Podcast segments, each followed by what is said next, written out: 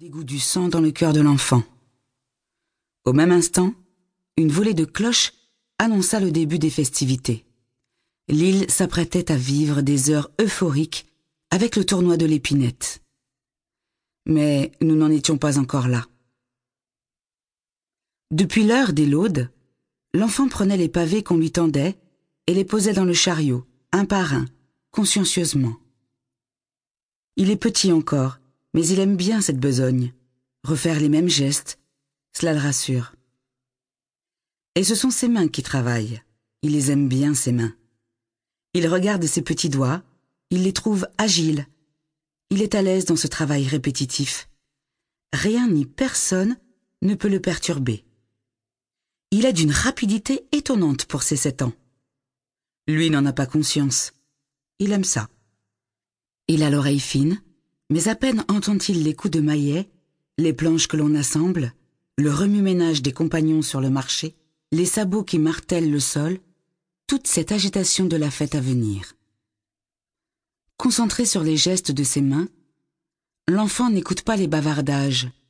Il ne voit pas les allers-retours des charrettes qui apportent les palissades à monter ou des tombereaux qui s'apprêtent à déverser le sable. Il ne perçoit pas l'effroi de l'homme gras et replet, sortant de la halle échevinale. Aux épaisseurs de tissu, l'on devine un bourgeois, mais l'ampleur de sa houppelande accentue sa petite taille et ses jambes courtes. Cet homme est en émoi. Il s'est esquivé de la réunion prétextant une indisposition passagère. Il aurait dû se méfier.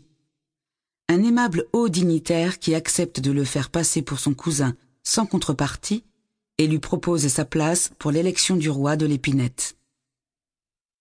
Est-il sot de n'avoir pas vu venir la Dupri, lui, foule que le vaurien, devenu bourgeois par achat, et surtout par imposture, car la somme à régler pour atteindre cet état privilégié est excessive.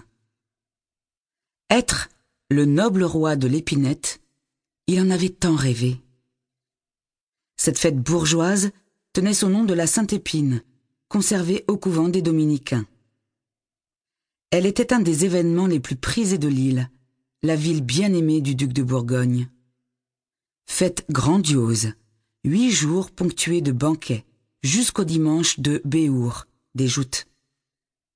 L'entrée en lice des combattants, le spectacle des destriers harnachés avec faste, les cavaliers heureux de montrer leur bravoure et de redorer une chevalerie souffreteuse, quelle merveille Dès ce dimanche gras, des danses entre bourgeois, chevaliers et dames aux couleurs chatoyantes allaient précéder le fastueux banquet au cours duquel serait élu le nouveau roi.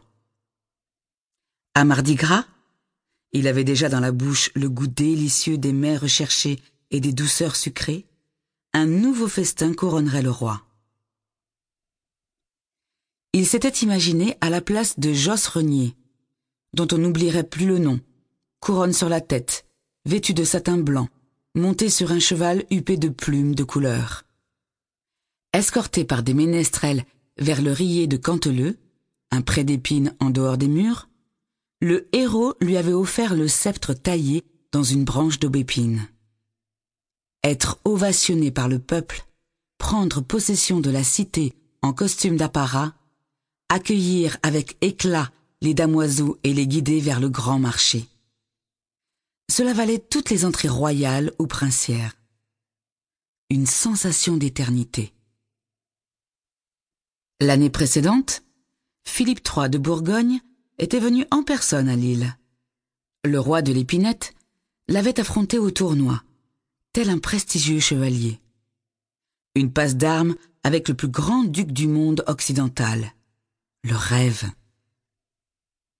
Toutes dépenses seront assurées par le roi de l'épinette. Il jurerait qu'en cet instant les visages, dans un même élan, s'étaient tournés vers lui. Ce fut l'alerte dans l'esprit étriqué de Foulque.